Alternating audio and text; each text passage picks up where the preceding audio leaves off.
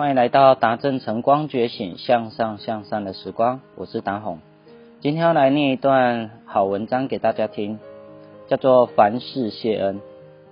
有一个老朋友呢出车祸，整个车头都撞坏了，一进门呢就向妈妈报告这个意外。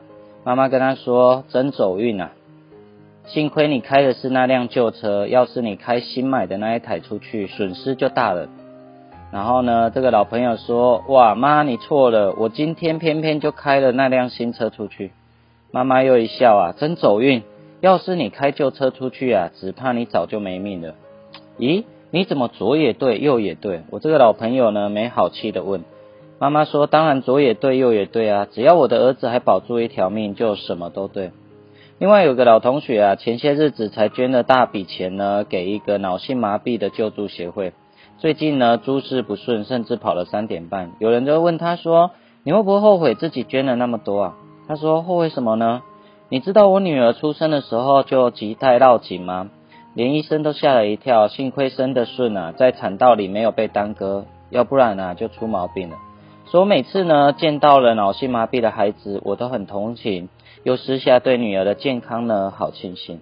他说：所以我们不能因着行善就等着善报。”而要想，我们已经得到太多上天的关怀，应该要把老天爷的爱啊分给别人。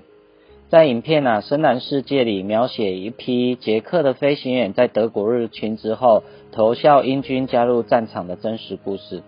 二次世界大战结束，身经百战历劫归来的男主角回到故乡，去到他的未婚妻的家，先看到他寄养的爱犬与那爱犬相拥，接着看到正在晾衣服的未婚妻。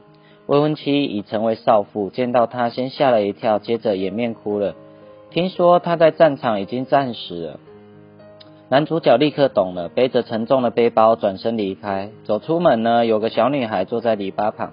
当男主角的爱犬跟着走的时候，小女孩喊：“那是我的狗。”男主角愣住了，先问那小女孩的名字，再对自己爱犬说：“不要跟我，留下来。”电影结束了。坐在一旁的女儿问说：“他为什么不把？”狗带走呢？他已经没了未婚妻，狗是他的，他为什么不带呢？他自己已经失去所拥有的，他不要让那小女孩也失去。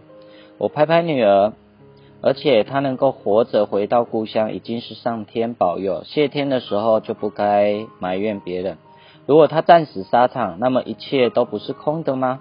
有了生命，就有了希望，一切就像都是如此珍贵一样。总有一天你会了解，天地原来可以如此宽广，爱可以如此豁达。祝福你有个美好的一天。